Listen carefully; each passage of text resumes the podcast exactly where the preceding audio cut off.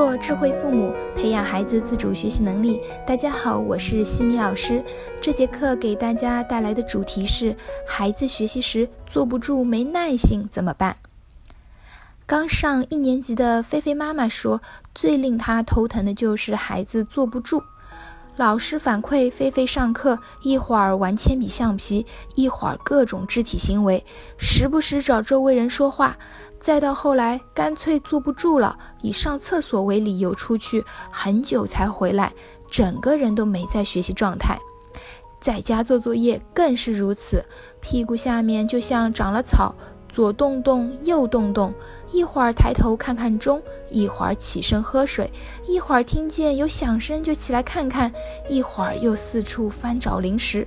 作业本上写不了几个字，而其他的事情却做了不少。如果在旁边训斥几句，他能多做几分钟，但真的也就只有几分钟。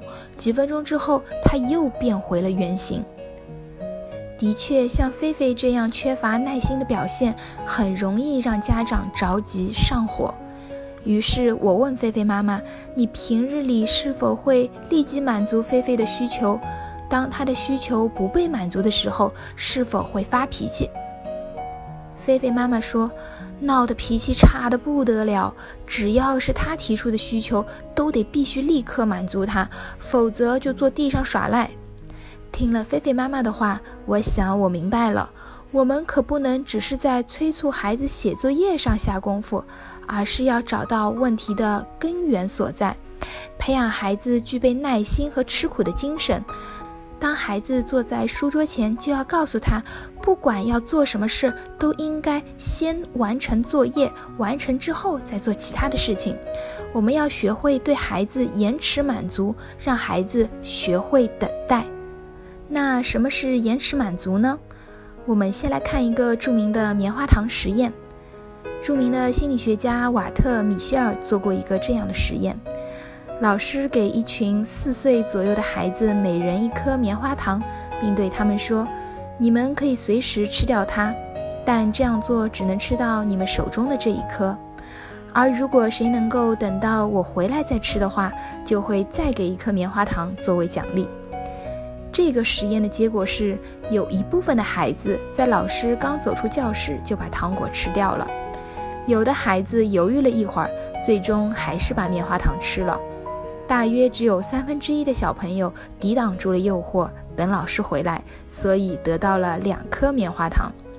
之后，米歇尔团队对这些孩子进行了跟踪研究，最后发现，那些能够为多得到一颗棉花糖而等待的孩子，比经不住诱惑的孩子拥有更高的学历、更自信，能更好地应对挫折和压力，并能够为更远的目标而舍弃当前的利益。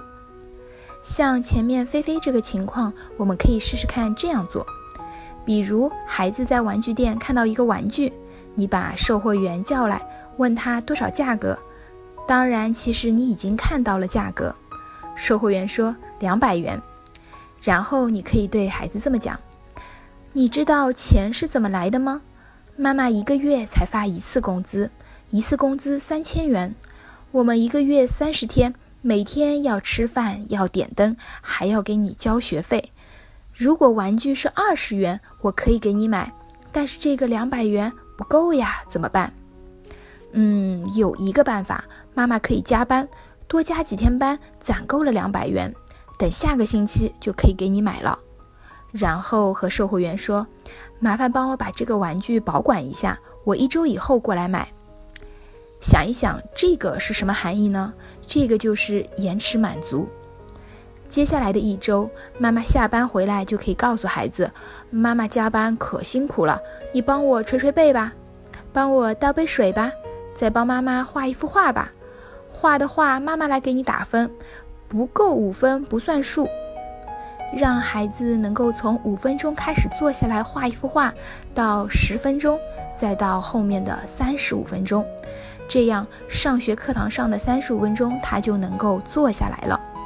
要有意识的去训练孩子，让孩子能坐得住，能够有耐心。一周后再带着孩子把玩具去买回来。需要注意的是，不能满足孩子的事情，一定不要去哄骗孩子。常有孩子哭着要买玩具，家长就会说：“咱们下次再买。”其实根本没有下次。这样的延迟满足就变成了欺骗，不仅会破坏彼此的信任感，还会影响孩子的自控力。把每一项满足变成一个对他提的要求，需要他通过一定时间的努力完成后才能得到。这个过程并不容易，也许有的还会很漫长，所以家长一定要有耐心，要坚持向长远看。在下一期的课程中呢，我将会为大家分享如何让孩子主动检查作业。感谢各位收听，如果你喜欢西米老师的课程，欢迎在评论区给到反馈意见，也欢迎大家关注我们的微信公众号“西米课堂”，留言告诉我你们感兴趣的话题或者疑问。谢谢各位收听，我们下次见。